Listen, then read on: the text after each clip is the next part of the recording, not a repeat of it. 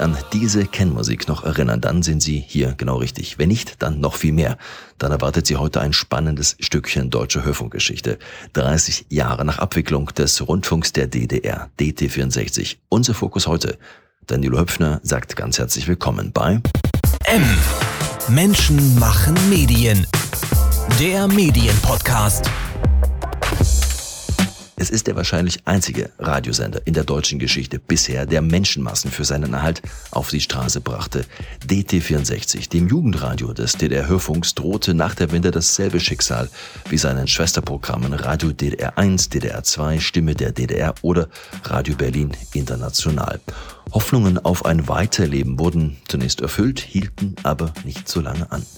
Wir sprechen dazu mit dem Medienjournalisten, Buchautor und Mitorganisator von Ausstellungen Jörg Wagner, bekannt als Macher des RBB Medienmagazins über das, was in den wilden Wendejahren geschah und auch was hätte vielleicht anders laufen können. Und wir versuchen das am Beispiel DD64. Jörg, wenn man sich mit dem Programm und seiner Geschichte beschäftigt, da kommt man an dir gar nicht vorbei. Das hat vor allem zwei Gründe. Du bist Medienjournalist mit DT64 als Fachgebiet und du warst selbst mit zarten 21 dort tätig. Was hast du denn dabei DT64 genau gemacht? Also ich muss das nochmal insofern äh, gerade rücken, als dass ich mehrere Etappen bei DD64 äh, erlebt habe. Äh, erstmal war ich natürlich ganz normaler Radiohörer zu DDR-Zeiten, aber nicht nur. Ich habe querbeet gehört, sogar die Kurzwelle und ähm, habe natürlich DT64 wahrgenommen als ein Sender, der anders als der Rias damals ja mehr äh, Kompetenz hatte, was die DDR an sich betraf. Ne? Während der Rias immer nur über ähm, die DDR berichtet hat, hat DD64 in der DDR äh, berichtet und auch mir Musik zugespielt, die der Rias nicht gespielt hatte. Also das fand ich interessant, war aber eher dann doch so etwas ähm, als passiver Radiohörer unterwegs und hatte dann ähm, ein Studium, das nannte sich Theaterwissenschaft. Da haben wir also auch Hörfunkseminare äh, gehabt. Aber ich hätte nie gedacht, dass ich mal beim Radio lande, weil ähm, ich war schon äh, besessen, audiovisuelle Medien wahrzunehmen und äh, dort mitzutun, also das Theater zu elektronisieren, wenn man das so sagen darf. Aber die DDR, das waren so die letzten Zuckungen der DDR, hat mir dann gezeigt, dass man selbst, wenn man äh, nur 400 Leute bespielt im Theater, dass die Partei da ganz stark reinredigiert. Und ich dachte, ähm, DT64, das war so ein freies Medium. Also die durften sehr viel mehr machen innerhalb des äh, Medienkonzerts. Äh, und dann habe ich gefragt, während eines äh, Studiums, Praktikums, äh, kann ich bei euch arbeiten? Und dann bin ich quasi dort hängen geblieben und habe dort 1987 angefangen in der Frühsendung Morgenrock. Ähm, ja, ich sag mal, die Leute zu wecken, äh, DDR-weit und habe dann natürlich, weil das so die spannendste Phase des ähm, DDR-Ausklangs war, auch die Umbruchzeit mitgenommen und war dann voller Leidenschaft tatsächlich ein, ein DT64-Mann. Das heißt, du warst in der Redaktion und in der Moderation. Ne, wir haben alles gemacht, das war ja das Interessante. Das war, wenn man so will, quasi ein Ausbildungsradio, ohne dass man es so nannte.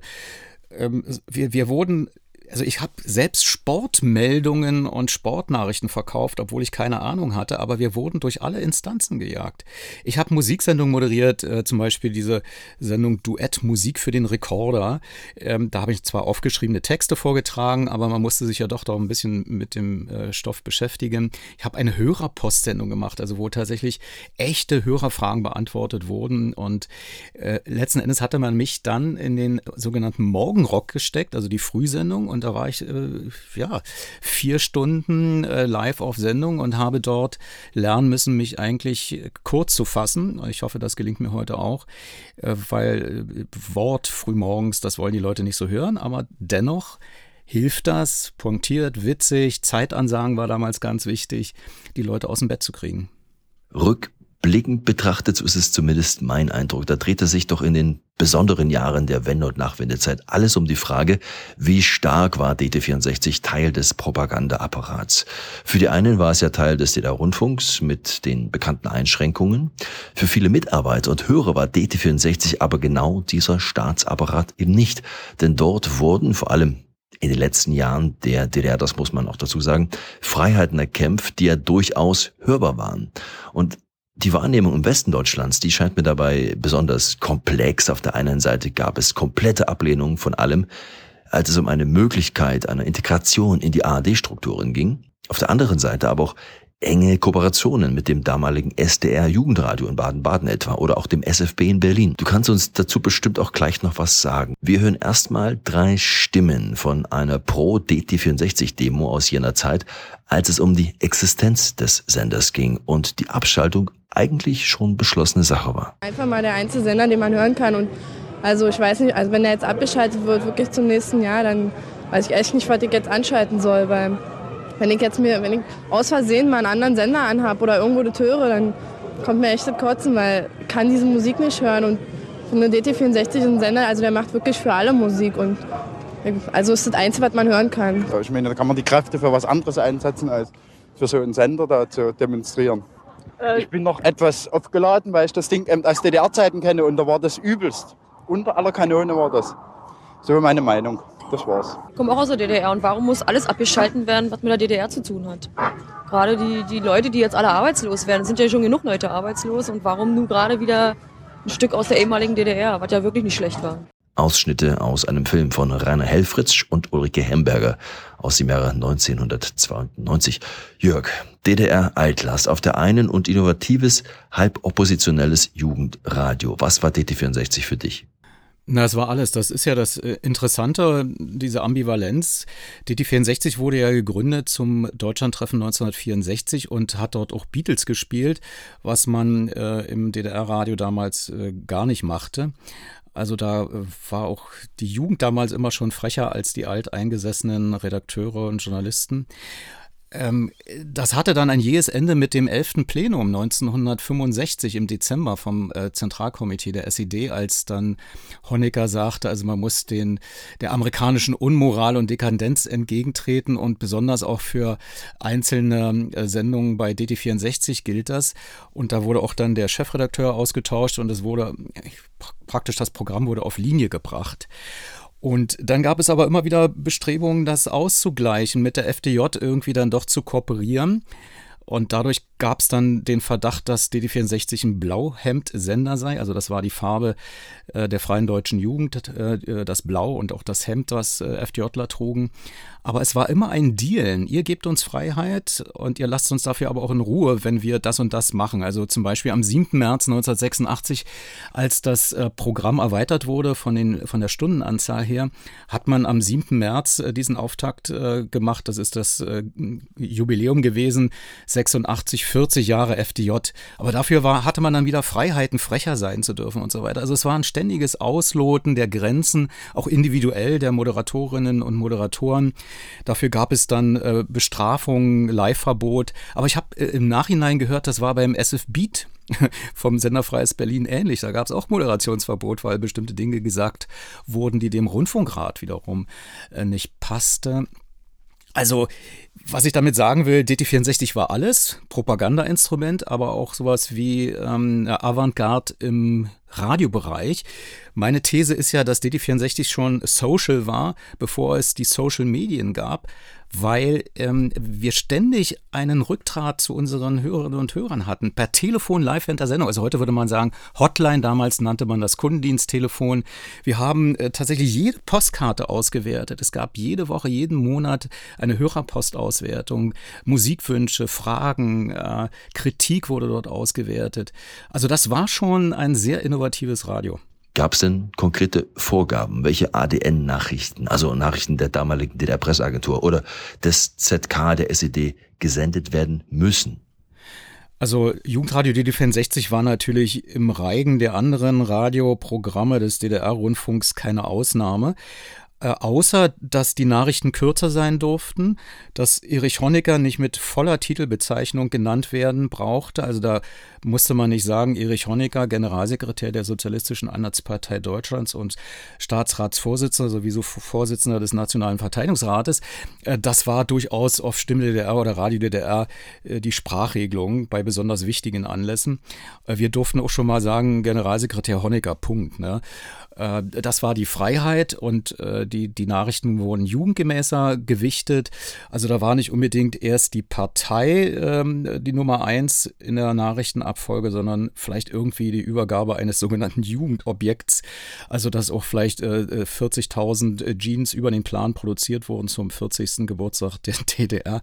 Aber man war natürlich angeschlossen an diesen Zentralkomitee-Agitationsapparat, der jede Woche Sprachregelungen raus ausgab. Ich kann mich noch erinnern an ein Beispiel, ähm, da wurde das Haus der Jugend gebaut, ähnlich dem Palast der Republik, aber eben nur speziell für die Jugend. Und äh, das fiel dann genau in die Zeit, als die äh, Versorgungsschwierigkeiten immer stärker wurden, Baumaterialien fehlten und so weiter. Dann hat man beschlossen, das Haus zurückzubauen, also praktisch äh, einzureißen wieder. Und da gab es eine Anweisung, der DDR-Rundfunk darf darüber nichts machen. Äh, und dann habe ich aber mit einem Trick das dann doch gemacht. Äh, es gab einen Dokumentarfilm der Freien Deutschen Jugend. Ich habe den Regisseur interviewt und wir haben dann über dieses Haus der Jugend, über seinen Film, der praktisch mitten in den Dreharbeiten auch äh, diese Nachricht bekam, das Haus wird wieder zurückgebaut. Und äh, das hat mir eine äh, Chefin nicht abgenommen. Dann bin ich aber zum Komiteevorsitzenden, so hieß das damals, zum obersten Rundfunkchef gegangen, habe gesagt, hier gibt es einen Widerspruch. Es gibt diesen Film, der ist in Neubrandenburg gezeigt worden, er ist in der Öffentlichkeit und wir dürfen nichts machen. Dann hat er in seinen Unterlagen nachgeguckt und sagte, nee, nee, das ist ein Missverständnis. Natürlich dürfen wir darüber was machen. Und äh, dann haben wir das gemacht. Also das war äh, auch ein ständiges Interpretieren der Anweisungen und es, ich behaupte mal, die Selbstzensurschere saß bei den alteingesessenen Journalistinnen und Journalisten äh, schon viel, viel fester, während wir immer stärker noch hinterfragt haben. Welchen Ruf hatte denn DT64 eigentlich innerhalb des DDR-Hörfunks? Die halb oppositionelle Rolle am Ende der DDR-Phase haben wir ja schon angesprochen, aber wir haben denn da die Kollegen von Radio DDR 1 oder Stimme der DDR auf DT64 geguckt? War man damals schon das Schmuddelkind in der Radiofamilie? Ja, Schmuddelkind, äh, die waren teilweise neidisch, weil wir bestimmte Dinge machen durften, die sie nicht mehr machen durften. Also das, das Live-Interview mit jemandem von ADN, der äh, Außenpolitik äh, als sein Steckenpferd hatte, live mit Hörern über aktuelle Probleme zu reden, das war bei Stimme der DDR nicht möglich. Bei uns hat man das ausprobiert inwieweit das geht, äh, weil man hatte immer Angst, dass jemand anruft und sagt, äh, es lebe Solidarność äh, nieder mit dem System oder irgend sowas oder Tod Honecker. Ähm, das, das, also passierte nicht. Und ich glaube, dass unsere Moderatoren auch clever genug gewesen wären, sowas dann einzuordnen. Wenn, wenn irgendjemand ähm, pöbelt, würde man heute sagen, oder ein Troll ist, ähm, während das ja in westlichen Radiostationen, wie ich mitbekommen habe, üblich ist, dass man auch einen sieben Sekunden äh, Zeitversatz hat, um gegebenenfalls solche Pöbler dann rauszuschmeißen aus dem Programm. Äh, da waren die Kollegen von Radio DDR und Stimme DDR etwas neidisch, aber sie waren, weil sie auch die Älteren waren, ähm, in, in so einer ja, ich sag mal, resignierten Haltung, ihr werdet euch eure Hörner auch noch abstoßen und auf den Boden der Tatsachen zurückfallen. Äh, und es war natürlich auch so. Wir haben, also ich will nicht sagen, dass wir Widerstandskämpfer waren, aber wir haben die Grenzen des Systems schon zu spüren bekommen. Äh, die Kollegin Silke Hasselmann, das ist vielleicht das bekannteste Beispiel, wurde dann strafversetzt, äh, Zustimme der DDR in die aktuelle Politik, weil sie das Verbot des Digest, des sowjetischen Digest Sputnik seinerzeit sehr mäßig, aber immerhin doch kritisierte über den Sender live. Und das äh, hat der Partei nicht gefallen und man musste sie irgendwie disziplinieren. Es gab aber auch ähm, sowas wie freundliche Empfehlungen, das Radio zu verlassen. Michael Schiewak ist da so ein Beispiel, der war beim Sender Stimme der DDR. Der ist da über die Stränge geschlagen und äh, dem hat man dann einen Aufhebungsvertrag angeboten. Also es gab schon die ein oder anderen Signale, wie man umgeht mit Journalistinnen und Journalisten, die da nicht ganz in der Spur sind. Am 31. Dezember 91, also ziemlich genau vor 30 Jahren, wurde also der Rundfunk der DDR abgewickelt. Das Programm Berliner Rundfunk wurde privatisiert und allein bei DT64 ging es aber weiter, ausgerechnet beim Mitteldeutschen Rundfunk MDR. Denn kurz davor hatte der neu gewählte Intendant des MDR, Udo Reiter, in der ZDF-Sendung Kennzeichen D Folgendes über DT64 gesagt. Den DT einmal gehört? Ich habe es gehört inzwischen ja. und ganz persönlich äh, finde ich den Verlust erträglich, wenn das Sender eingestellt wird. Hm. War der politisch zu vorbelastet ist? Oder? Also ich habe äh, den Eindruck, ohne dass es mir äh, jetzt zusteht, offiziell über das Programm äh, zu urteilen, dass es doch ein äh, ziemlich einseitiges und äh, ziemlich unausgegorenes Programm ist. MDR-Intendant Dr. Udo Reiter in einem Film unseres heutigen Gastes Jörg Wagner, DT64, der Sprung über die Abschaltung. Jörg, wie kam es denn zu diesem Coup? DT64 wandert zum Mitteldeutschen Rundfunk. War das vor allem ein Marketingspiel des MDR? Nee, man muss der Ehrlichkeit halber sagen, dass der MDR überhaupt nicht in der Lage war, zu entscheiden, ob DT64 übernommen wird oder nicht. Weil das muss staatsvertraglich geregelt werden. Das ist in der Bundesrepublik Deutschland so. Und äh, der MDR war ja ein Kind der Bundesrepublik Deutschland, also die Neugründung, muss man dazu sagen. Den MDR gab es ja auch schon zur Weimarer Republik und auch noch später zu DDR-Zeiten. Aber äh, hier war das eher so, dass ich glaube, Udo Reiter überfahren wurde von Holger Kulig, dem Autor dieses Films, des Interviews, weil äh, er natürlich wissen wollte, Gibt es im Mitteldeutschen Rundfunk nicht Bestrebungen, vielleicht dieses Programm zu übernehmen, was es der Politik leichter gemacht hätte, wenn beide Seiten es wollten, äh, das Programm zu übernehmen? Weil die Kritik war natürlich äh, gerade in den äh, CDU-regierten Bundesländern, das sei ein linker Sender, die, die Journalisten könne man nicht mehr umerziehen im Sinne einer ARD, dass sie neutral zu berichten hätten. Man unterstellte uns, dass wir ähm, ich sag mal, Haltung und Meinung eins zu eins äh, in den Äther blasen würden, was natürlich nicht stimmte, weil wir schon in der Wendezeit gezeigt haben, wir haben runde Tische im Hörfunk gemacht in der Sendung Veto und wir haben wirklich alle Parteien vorgestellt, mit allen gesprochen, die nur einermaßen dem demokratischen Spektrum zuzuordnen waren. Aber man hatte diese Vorbehalte und ist erst durch die äh, Hörerproteste regelrecht aufgewacht. Die haben sehr kreative Initiativen ergriffen, haben zum Beispiel bei einem Ministerpräsidententreffen ein, ein riesengroßes Fass Bier vor die Tür gerollt und haben gesagt, sie wollen mit den Politikern sprechen, am besten eben beim Bier. Und das hat denen offenbar so gefallen, dass das, also das war ja Thema sogar im Bundestag und die äh, Dresdner äh, Straße vom ähm, Kulturpalast, damals glaube ich noch ähm, äh, Themannstraße genannt, die war voll besetzt mit 10.000 Demonstranten. Die Straßenbahnen konnten da nicht mehr vorbeifahren. Also da war schon sehr viel Aufmerksamkeit und die mussten sich irgendwas überlegen. Und die Idee der, der Hörerkreise, die sich dann bildeten, war, äh, ihr könnt nicht gegen die Jugend, gegen eure zukünftigen Wähler, oder vielleicht auch ähm, gegen euer eigenes Volk dann letzten Endes äh, Politik machen. Ihr müsst irgendwie ähm, die Jugend mit integrieren, ansonsten habt ihr die Probleme vor der Tür. Das ist ja nur ein Symbol. Also da, da krachten ja regelrecht ja auch noch Industrien zusammen. Äh, äh, Schulen wurden umgestaltet äh, und angepasst an den westdeutschen Lehrplan. Also da war ja richtig Musik in der Wende. Und sich jetzt noch so ein Problem an die Backe zu äh, nageln quasi, äh, da hat die Politik gesagt und Biedenkopf und, und die ganzen Leute, okay, wir versuchen eine Lösung hinzukriegen, aber der MDR-Staatsvertrag war ja schon unterschrieben und da war ähm, ganz genau festgelegt, wie viele Programme der MDR machen darf. Und die übrig gebliebenen Frequenzen in diesem äh, Sendegebiet äh, wurden den Privaten schon versprochen. Und dann hat man dann gedealt und schließlich haben, weil die Privaten noch gar nicht in der Lage waren äh, zu senden, ab 01.01.1992 hat man so Übergangslösungen gestrickt. Und letzten Endes ist das dann scheibchenweise integriert worden in den Mitteldeutschen Rundfunk. Äh, ich erinnere nur an die Zeit, wo, wo DT64 dann beim Verlust der UKW-Frequenzen zugunsten der Privaten dann auf der Mittelwelle 1044 Kilohertz aus Dresden gesendet hat, quasi unhörbar. Also das Rauschen und das war vielleicht im, im, im Ortskern Dresden okay, aber selbst schon in Leipzig, wenn da eine Straßenbahn vorbeifuhr am Radio, dann, dann äh, hörte man Störungen. Äh, dann auf dem Satellit als Tonunterträger von Premiere, von diesem Bezahlfernsehen. Es gab sehr viel kreative Ideen, das Programm dann zu installieren.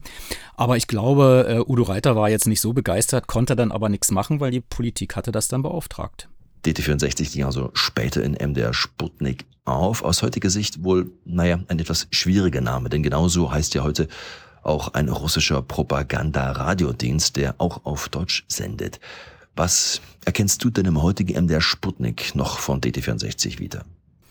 Ich muss ehrlich gestehen, dass ich das schon lange nicht mehr gehört habe. Ich äh, höre natürlich mal so punktuell rein, wenn ich auch im Sendegebiet bin, wie neulich, als ich in Leipzig mit Frank Eichmann, einem äh, Moderatorenkollegen, dort äh, eingeladen war in ein Jugendzentrum, wo wir auch über DT64 geredet haben. Und ich muss sagen, dass also wenn, wenn Leute aus der Bildzeitung vorlesen und darüber lachen und so, das ist nicht so das, was ich noch in Erinnerung hatte von DT64. Also wir hatten da schon mehr als nur die Funktion ähm, zu lachen und, und den Senderclaim zu sagen. Äh, wobei ich eben eingestehen muss, dass ich das Programm lang nicht gehört habe. Vielleicht habe ich auch gerade einen, einen schlechten Tag erwischt. Äh, ich denke mal, dass man sich ändert, wäre auch unter dem Namen DT64 oder unter dem Team DT64 ähm, nötig gewesen, weil die Gesellschaft hat sich geändert, die Interessen haben sich geändert, die Musikfarbe hat sich geändert natürlich. Und wenn man den Anspruch hat, die junge Generation zu erreichen, dann muss man auch äh, zuhören, was die so gerne hört. Ähm, das, das glaube ich schon, dass da eine Veränderung drin gewesen sein hätte müssen, um das mal so geschwollen zu sagen. Aber ich glaube, dass der MDR ähm, kein Interesse daran hatte, dieses Programm wirklich weiterzuentwickeln, um das mal so ganz vorsichtig zu sagen. Die haben ihr MDR Live dann irgendwann mal umgenannt in, in Jump und das ist wichtig, das ist die Cash Cow, die muss, die muss Geld bringen. MDR Info, MDR aktuell, das weiterentwickelt. Aber ich weiß nicht, das ist so ein, so wie so ein, so ein ähm, Wurmfortsatz, so wie so ein Blinddarm man, wenn man ihn hat, ist es gut, wenn, wenn man ihn nicht hat, ist es auch gut. Also das ist so ähm, vielleicht gerade noch sowas wie eine Experimentierwiese, Spielwiese, um das Internet mit, mit dem Radio zu verzahnen. Aber äh, wirklich Impulse gehen von MDR Sputnik, glaube ich, nicht aus. Es gibt mal immer wieder schöne Interviews, die ich dann zufälligerweise auf YouTube sehe, die man als Visual Radio dort reinstellt. Aber ich, ich denke mal, DT64 ist tot und MDR Sputnik lebt, aber beides hat nicht mehr miteinander viel zu tun. Aus deiner heutigen Sicht als Medienjournalist, also 30 Jahre zurückblickend, welche Alternativen hätte es zur Abwicklung des DDR-Hörfunks gegeben? Ja, das ist natürlich äh, schwer jetzt im Nachhinein äh, zu sagen, weil, wie schon erwähnt, war das ja ein demokratischer Prozess und das war ja gewollt, legitimiert geradezu auch von den Bürgerbewegten, die äh, die DDR nicht mehr weiter transportieren wollten. Es gab ja den Vorschlag, zumindest im Fernsehen, ein äh, sogenanntes O3 zu machen, also den deutschen Fernsehfunk als fünf neue Länderanstalt weiter neben dem ZDF quasi zu positionieren als äh, zumindest äh, halb deutsch-nationaler Sender. Das hatte keine Mehrheit, weil der föderale Gedanke, dass jedes Bundesland selber Rundfunk machen darf, äh, zu verlockend ist. Und äh, das NORA-Modell ist gescheitert. Das war also auch so ein Verbund ähm, mit dem SFB dann zusammen. Das ist gescheitert. Und beim Radio war man, wie es so oft ist, Radio ist nicht so wichtig. Also man nimmt es nicht so ernst. Selbst innerhalb der Landesrundfunkanstalten wird Radio nicht sehr ernst genommen. Das merkt man schon an der Geldverteilung. Das merkt man daran, dass äh, äh, Radioreporter weggeschubst werden bei Interviews und erstmal die Kameras vordrängeln dürfen. Das ist alles ganz normal. Und äh, Günther von Liewski hatte sich mit, also wirklich mit, mit aller Macht dagegen gewehrt, dass auch nur irgendetwas vom DDR-Rundfunk übrig bleibt, weil er, ähm, ja, er war es gewöhnt, als SFB-Intendant äh, praktisch quasi so ein Monopol zu haben, neben dem RIAS. Der RIAS wurde ja auch abgewickelt. Äh, äh, Rias 2 wurde privatisiert und Rias 1 ging zusammen mit dem Deutschlandsender Kultur, eine Mischung aus Radio DDR 2 und Deutschlandsender, ehemals Stimme der DDR, in den, äh, ins Deutschland Radio Berlin auf, das heutige Deutschlandfunk Kultur. Also ich glaube, es gab praktisch keine Alternative, den DDR-Rundfunk demokratisch irgendwie in eine andere Form zu lenken, als so wie es dann tatsächlich geschehen ist durch Auflösung oder Überführung einzelner Teile in demokratische Strukturen.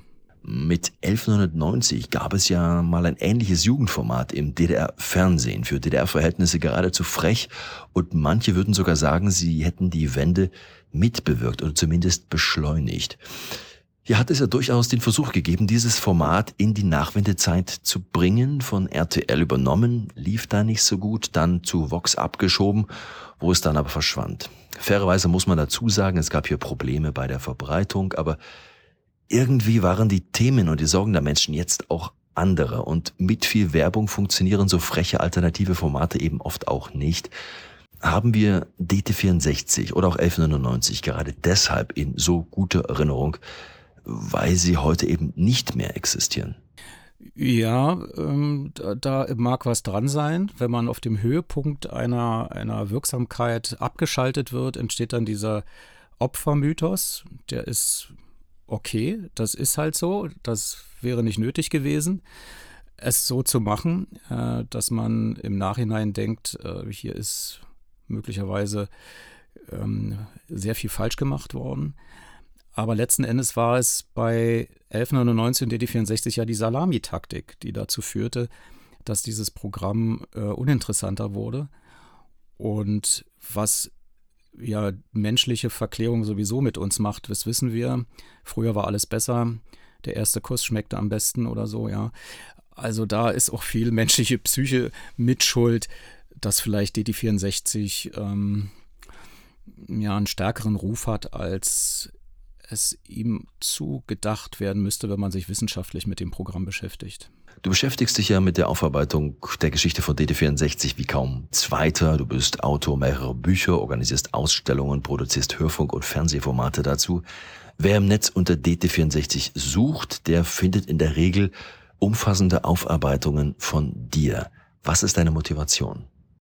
Ja, das ist, äh, das ist eine ähm, interessante Frage, weil ich eigentlich äh, völlig anders programmiert bin. Mich interessiert Vergangenheit gar nicht mal so sehr, wie es, es den Anschein macht, weil ich der Auffassung bin, Vergangenheit ist vorbei und man kann sie nicht mehr korrigieren.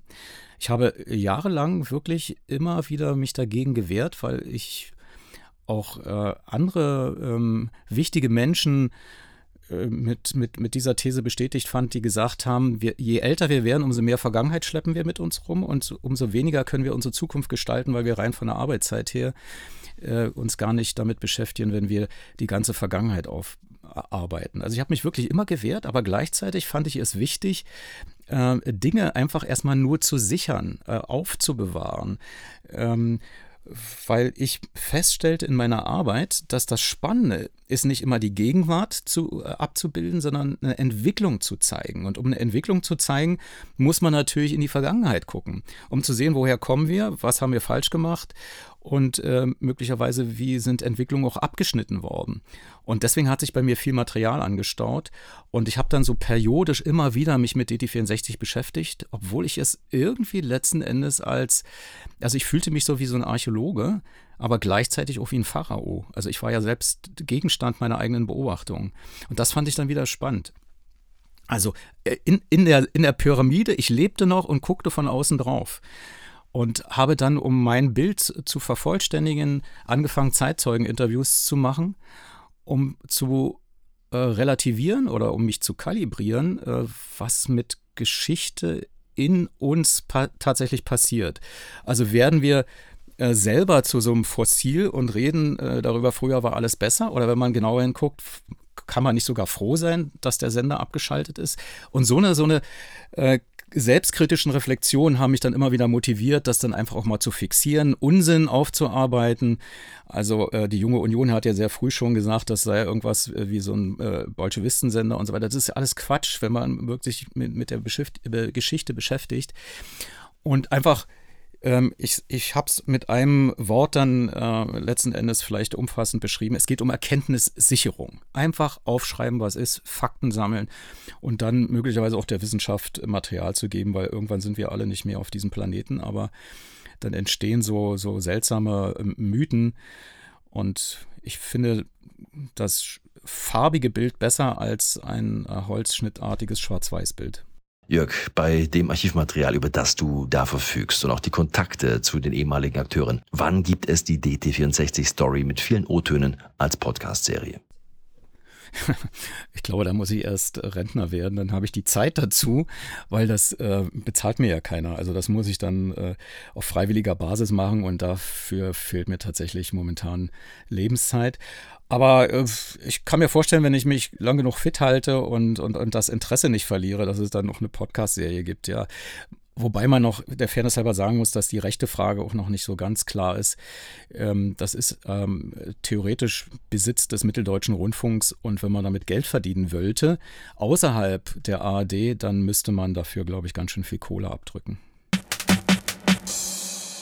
Unter WW Wagner finden Sie die Webseite des Kollegen Jörg Wagner.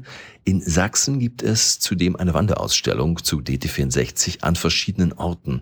Infos dazu unter der etwas verdinglichten Webseite power-von-der-eastside.de. Jörg Wagner gibt's dann immer live, samstags im RBB Medienmagazin um 18 Uhr auf Radio 1. Und aktuelle Meldungen aus der Medienwelt, die gibt's auch auf den Medienseiten von Verdi. Mit einem kostenfreien Newsletter sind Sie dabei. Danke für Ihr Interesse heute, sagt Danilo Höpfner. Das war M. Menschen machen Medien. Der Medienpodcast. Weitere Interviews, Reportagen und Dossiers aus der Medienwelt täglich neu unter mmm.verdi.de.